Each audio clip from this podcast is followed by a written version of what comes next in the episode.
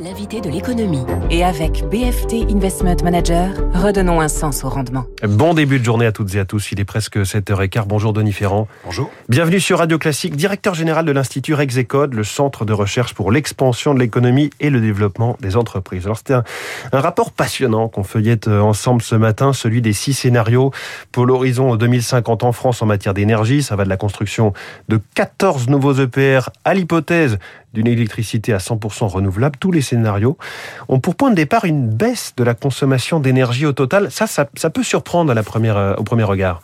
Oui, effectivement. La proportion de baisse de la consommation d'électricité dans le scénario euh, central, on va dire le, scénario de, référence, elle est de l'ordre de 20 à 25% euh, par rapport à la consommation que l'on a actuellement, passée de 840 TWh à 640.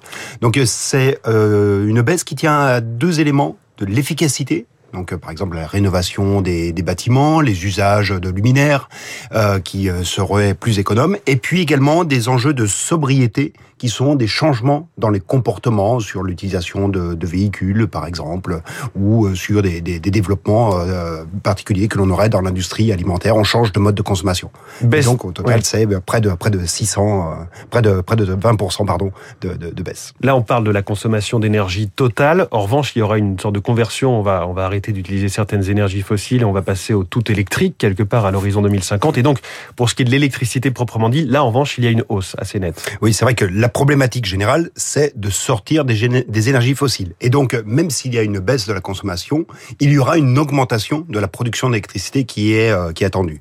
Euh, une, une augmentation de 35% à peu près dans le, le scénario central que retient euh, RTE. Alors, on va se pencher justement sur les différents scénarios. L'un des points marquants, ça paraît difficile, même même d'ici 30 ans de se convertir au 100% renouvelable. Les scénarios ont été étudiés, on peut les, on peut les prendre, ils seront dans le débat euh, évidemment de la campagne présidentielle, mais voilà, RTE pointe clairement euh, toutes les contraintes qu'il y aurait. Oui. Alors effectivement, pour donner, pour faire image, RTE dit que si on veut arriver à 100% euh, d'entièrement renouvelable à l'horizon de 2050, il faudrait développer le parc euh, éolien, le parc photovoltaïque à une vitesse supérieure à ce que font actuellement les meilleurs euh, Européens. Une litote pour dire que ça va être quand même extrêmement compliqué. Donc c'est déjà d'un point de vue technique qu'il y a une difficulté à le réaliser. C'est également l'enjeu en termes de coût qui est posé par oui. RTE au moment de penser le 100% renouvelable. Euh, le 100% renouvelable est en réalité plus coûteux que ne le serait le maintien d'un parc nucléaire à un niveau maximal euh, dans les scénarios envisagés par RTE à hauteur de 50%. Alors il faut expliquer pourquoi ce serait euh, un enjeu de coût à, ce point-là distendu effectivement. Oui, c'est vrai que ce qui est assez étonnant, c'est que quand vous regardez l'installation, enfin la création d'une nouvelle centrale nucléaire, ça vous coûte plus cher que l'installation du parc photovoltaïque ou du parc euh, euh, du parc éolien pour la même quantité produite.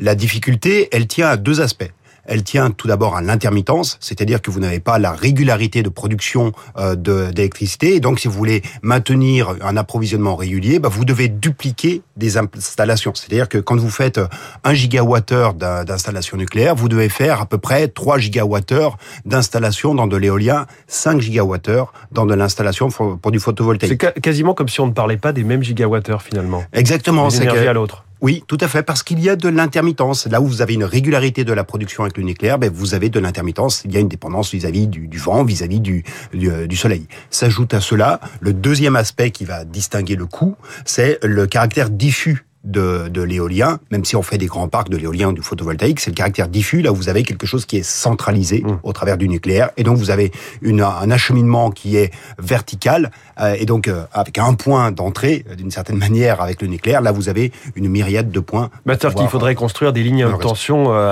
absolument partout, là où aujourd'hui on a 58 centrales qui concentrent, euh, enfin 58 ouais. réacteurs qui concentrent un petit peu le réseau d'électricité. Alors à côté de ça, dans le scénario le plus nucléaire qui soit, là ça c'est vraiment pour les, partisans euh, farouches du nucléaire, avec euh, l'obsolescence des vieilles centrales, il faudrait construire 14 EPR plus des petits ré réacteurs SMR. Et là, c'est aussi un, un, sacré défi euh, en perspective en moins de 30 ans, tout cela, puisqu'on est en 2021, 2050, c'est dans moins de 30 ans, euh, quand on voit notamment les retards gigantesques accumulés aujourd'hui sur le, le, chantier de Flamanville. Oui, euh, effectivement, il y a aussi une hypothèse de ce que le coût d'installation de centrales nucléaires tendra à diminuer parce que vous aurez des effets d'apprentissage.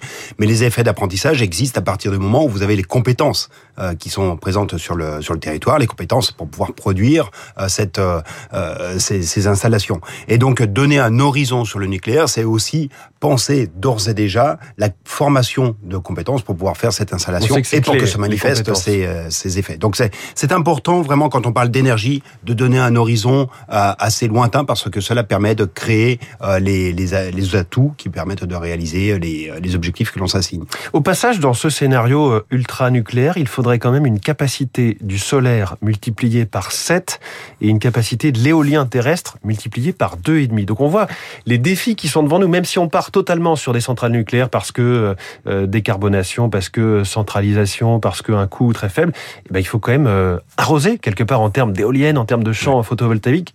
Tout ça, c'est des défis qui paraissent aujourd'hui impensables politiquement quand on voit le débat sur les éoliennes. Oui, alors ce que dit bien aussi le rapport RTE, c'est que il y a un gain à la concentration. Euh, par exemple, l'éolien en mer euh, est plus avantageux que ne peut l'être l'éolien euh, diffusé sur le sur le terrestre. Et ne parlons pas des, des enjeux d'installation immédiat sur le sur le territoire. Donc oui, il y a la manière aussi. Enfin, ce que dit ce rapport, c'est qu'il faut penser l'éolien, penser le, le, déploiement du photovoltaïque avec des conditions qui qui permettraient son son optimalité.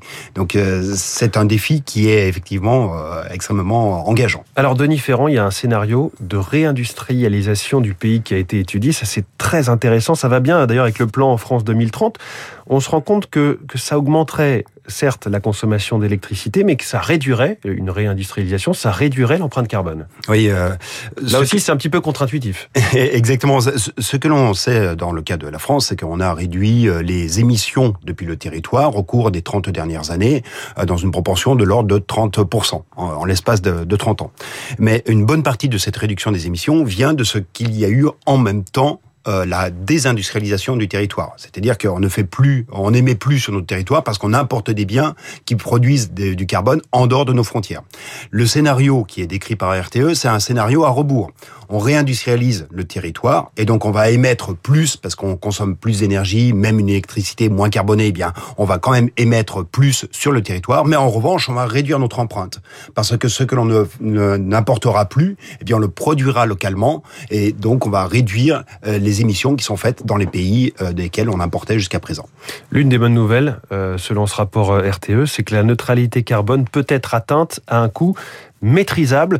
Euh, ce que nous dit RTE, c'est que les coûts de l'électricité vont augmenter de l'ordre de 15%, mais en contrepartie, avec la fin des dépenses en énergie fossile pour faire le plein de sa voiture ou remplir sa cuve à fuel, on va s'y retrouver. Oui, et effectivement, c'est quand même euh, c'est un gain que, que propose euh, RTE à condition eh bien que les coûts ne montent pas. RTE estime va regarde également qu'est-ce qui se passe si le coût du capital augmente bien plus que cela n'est le cas actuellement parce qu'on est, fou, il y a tellement de paramètres à prendre en compte, on se dit il y a que six scénarios et pourtant c'est sur 30 ans. oui, tout à fait. Mais ces six scénarios, ils ont vraiment été passés au tamis. Il a fallu, euh, c'est un travail de trois années euh, qui, euh, qui a produit, qui a permis de produire ce rapport.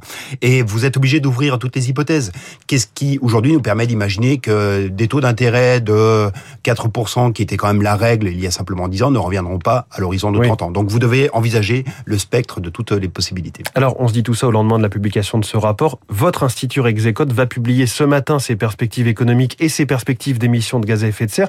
Les échéances ne sont pas les mêmes, on n'est pas forcément sur 2050, mais comment est-ce que vous faites le lien? C'est une question de trajectoire.